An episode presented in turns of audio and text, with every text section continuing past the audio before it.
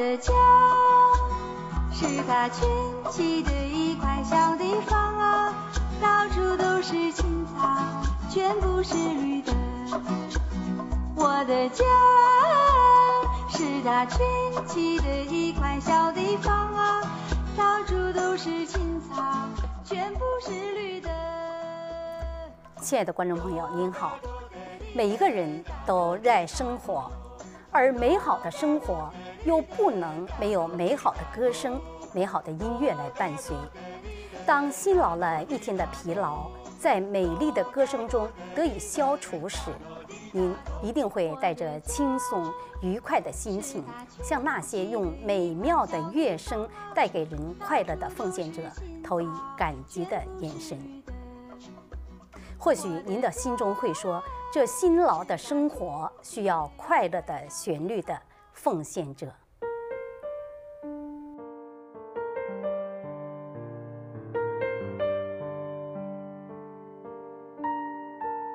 宇宙就是这样一个热爱生活、常以清纯的旋律拨动观众心弦的奉献者。宇宙毕业于北京大学法语系，多才多艺。精通几门外语，而且他对音乐有较高的造诣，和他人组成了三人民谣乐队，在北京各地用外文演唱英国、法国、日本等国的乡村歌曲、传统民谣，深受观众们的欢迎。我的家，也是这个组合中的鼓手兼口琴师宇宙的最后一个 MV。当2008年这个 MV 推出的时候。宇宙已经永远离开了他所爱的人们。观众朋友，下面呢，就请您和我们一道关心一下这位刚刚离开我们而去的优美旋律的奉献者宇宙，以及他还被非法关押着的妻子许娜。由于知情人。不能到节目的现场，我们只好用电话连线的方式呢，由两位知情人讲述给我们。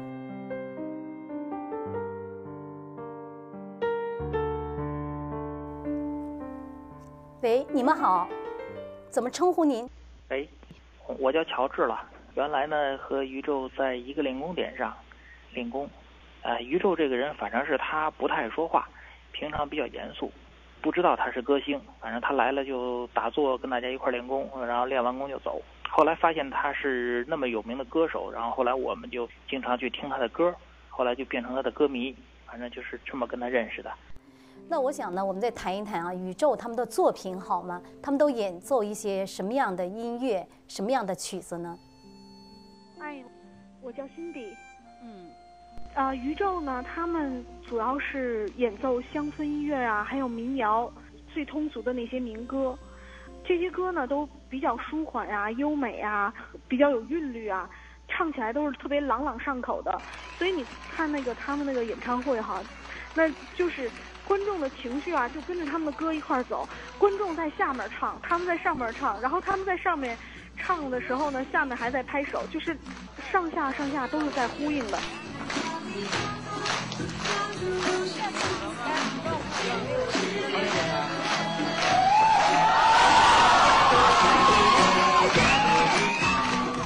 宇宙它主要是打击乐，是不是？它有演唱吗？呃，宇宙在里面主要的就是他的这个职责是打鼓，他是鼓手。然后呢，他同时他也是会吹口琴。当然了，就是说宇宙这个鼓跟别人打的不是很一样，他的鼓呢很有创新，他把那个非洲的手鼓和那个西洋的这个打击乐的那个打击的那个就是那个那个鼓啊，他给结合起来了。而且他自己这个就是方寸之地，他会有很多很多各种各样的小东西，模拟出各种各样自然的声音。所以人家就讲说，宇宙这样的鼓手让他们的歌声更富有层次感。其实我理解就是他自己的那一小块地方能包含大千世界。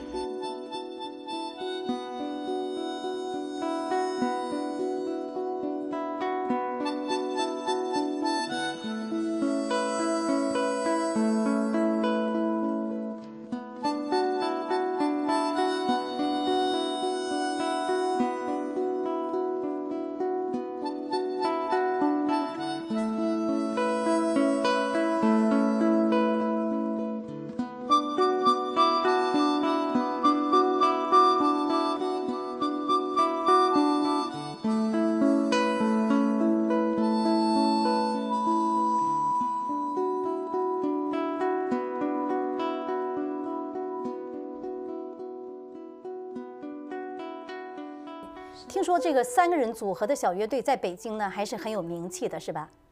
啊，宇宙这个小乐队呢，他们非常出色。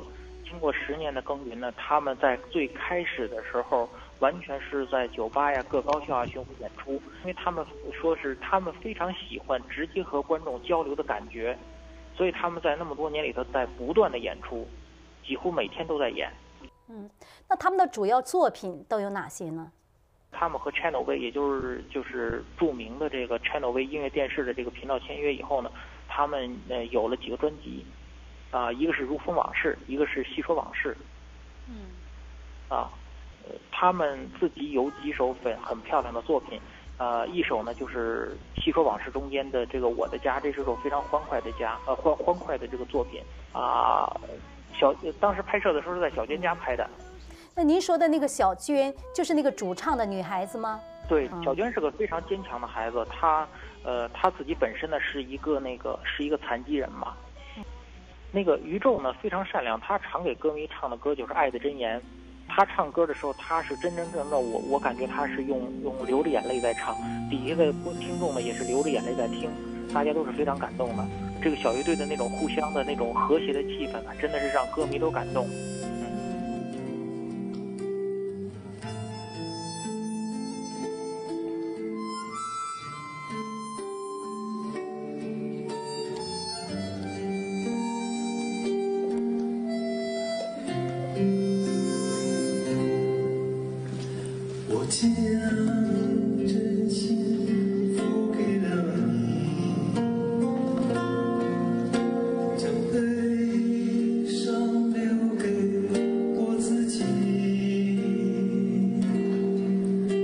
剑起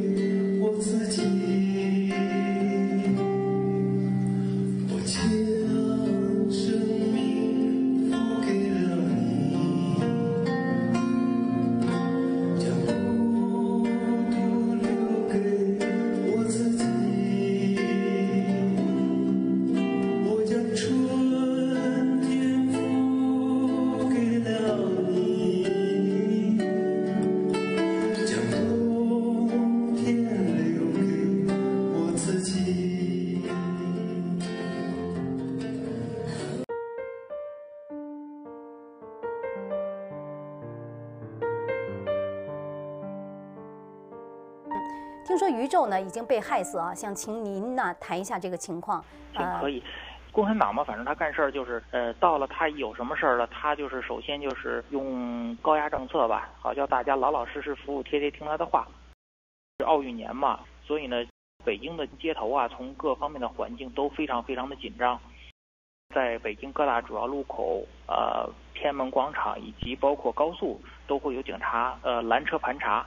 即便你开着车出去，随时都可能拦下来你来，就是盘问一番。嗯。那么，宇宙和他太太呢？当时是宇宙刚刚演唱完，他和他太太呢开着车回家，被警察拦车拦下来，然后搜查他们的车。知道，就是我们法轮功学员呢，一般平常身上都带一本转法轮，会看书。我想，人看什么书都是自己的自由。但警察就把他们抓到了通县的看守所。宇宙和他太太在那里呢，大概宇宙也就是在第十一天的时候，也就二月六号，他的家人被呃通知说是要火速赶往清河急救中心去看宇宙。那么家人当时很着急，到了那个地方，到那地方以后发现宇宙盖着白布单。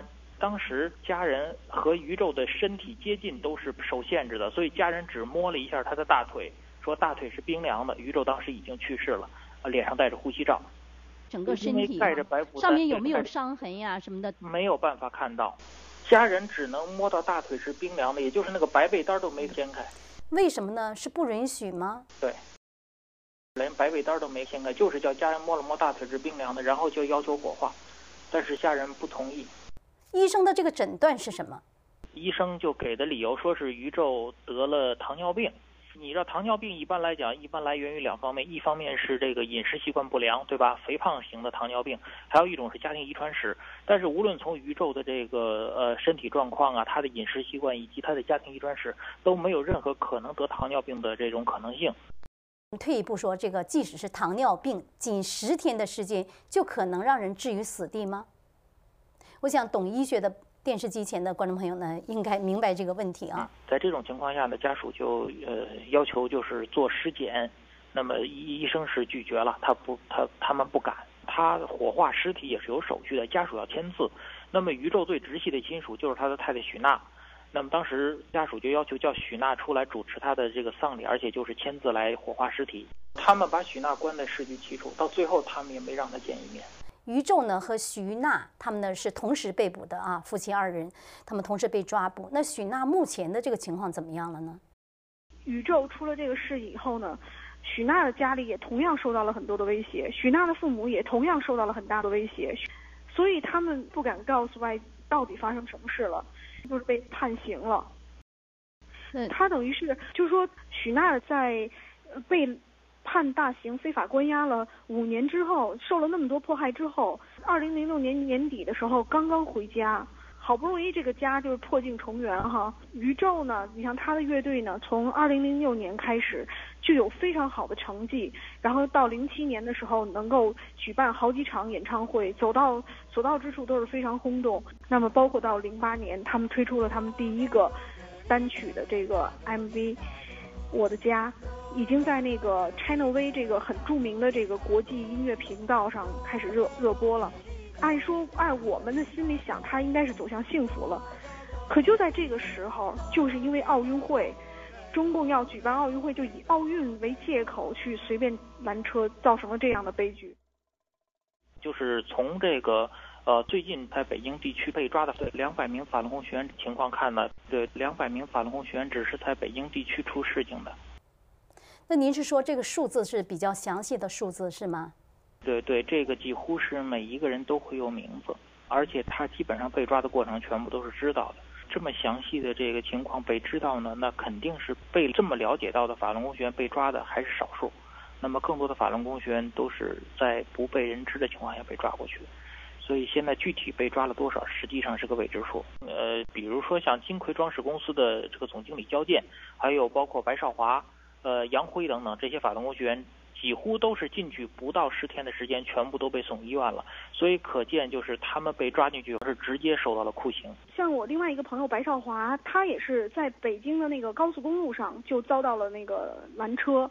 他这种拦车并不是像普通的那种查一查车证哈，是没有你个人的隐私就进行整个的一个搜查。那么他也是因为在高速公路上被拦车，然后被抓走的。所以这个已经发生了许多起这样的事情了，就是以奥运的名义来搜查过往的车辆。当然了，就是说，但如果那真的是你认识的人，活生生的一个人，是你的朋友，是你的亲人的时候呢，那个感受真的是非常非常不一样。我们现在非常非常惦记我们这些朋友的生命安全。除了以上哈，您说的在北京地区有名有姓的哈被抓捕的这些法轮功学员，还有更多这方面的信息吗？这方面的情况？因为最近呢，就是北京市除了这个就是沿途查车呀等等这些手段之外呢，北京还在排查暂住证。什么？暂住证啊，就是外地人员在京，有些人在北京工作，那么现在他们在排查暂暂住证。有些呢是法轮功学员，他们知道名字的，在排查暂住证的时候，即使暂住证是合法的，也会被抓进去。这个情况非常严重，因为很多情况下，他们就是为了完成上级的任务，在每个月月底的时候，可能有个什么指标，那么在这个月后十天的时候，就会呃冲进那个法轮功学员家里去搜搜查，只要是发现法轮功学员家里有一本转法轮在看，或者是他们想完成任务，他们甚至会自己去带几本呃转法轮啊或者酒瓶啊放在法轮功学员的家里头，作为所谓的罪证吧。就把人带走，以以这个理由带走。嗯，而且很多时候他们不穿警服，甚至没有任何拘捕证，没有任何手续，带走就带走了。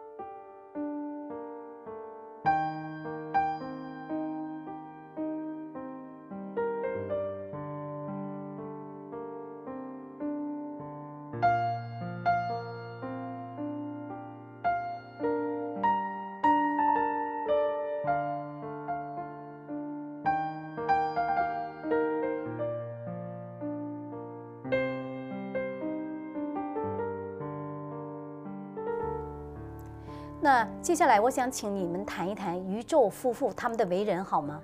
宇宙呢，对，就是说从才学来讲，这个人是个非常有才华的人。呃，如果从人品来讲，大家都是有口皆碑，就是说他非常的善良。他是吉林人了，他是文科状元的身份考进北京大学的，上的是北京大学的法语系。除了学法语之外，他本身又很很擅长音乐，还有会写诗，而且还同时学了很多其他的语言，所以呢，他就精通好几门外语，然后也会弹吉他、唱歌，也会作曲，也会吹口琴，包括后来就是毕业以后，他又学打鼓。这个人真的是有很多的才华。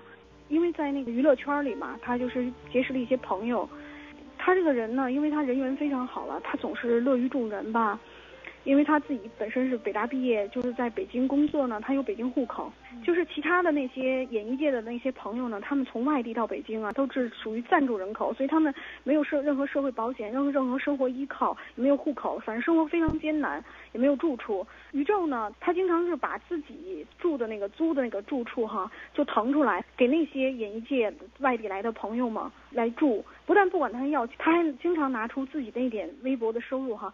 替补那个其他的那些朋友，他对人非常的宽厚。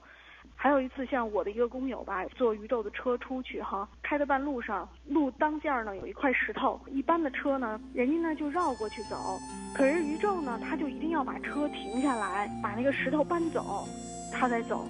我这个朋友他觉得特别惊讶，说：“哎呀，现在人还还还还会是这样的哈？看来这个法轮功学员确实是不一样，有很多这样的事情吧。”呃，他们自己本身呢，就是跟他们熟识的人，像我们能感受到的东西，就是，呃，只能用善良这个词去形容，但是实际上我们感觉到他的那种对人的照顾比善良还要多。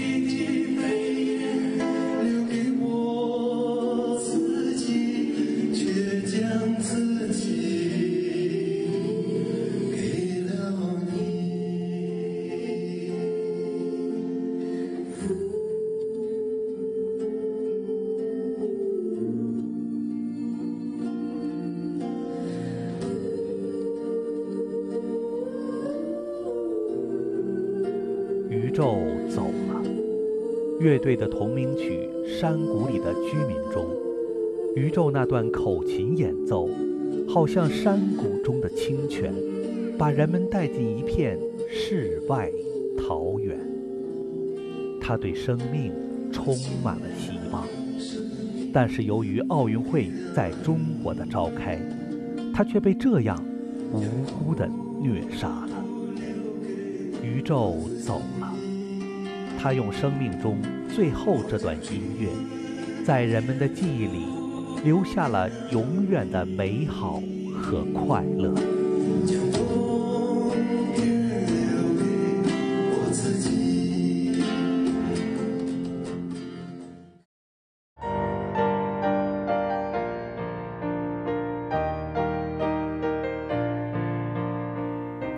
奥运在中国的召开，宇宙呢就这样一个活生生的生命呢就这样离开了人世哈。他的妻子呢还在狱中，像乔治前面您介绍的，还有更多的人被捕哈，他们面临更大的危险。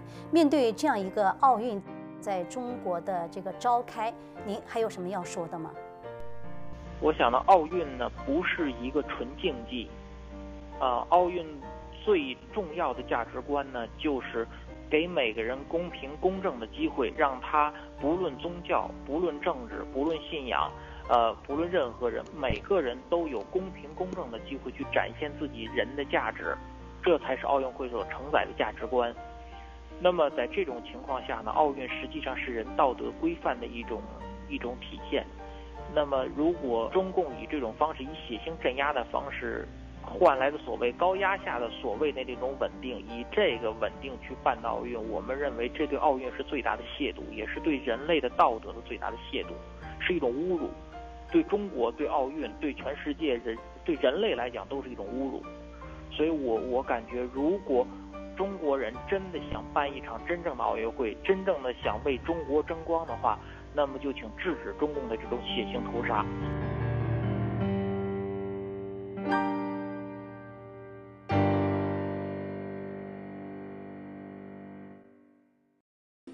观众朋友，相信您呢听完了这个悲惨的故事，您会和我们一样心情沉痛。为什么一个热爱生活、热爱他人的人，在中共的统治下，连活命的基本权利都不能保证呢？为了我们中国人的尊严，为了我们中国的尊严，为了他，为了你，为了我们自己。我们大家都来一起说说话，写写文章，伸伸手，共同制止这场迫害。同时呢，也呼吁大家伸出援手来救一救宇宙在狱中的妻子许娜。观众朋友，非常感谢您收看今天的节目，我们下回再见。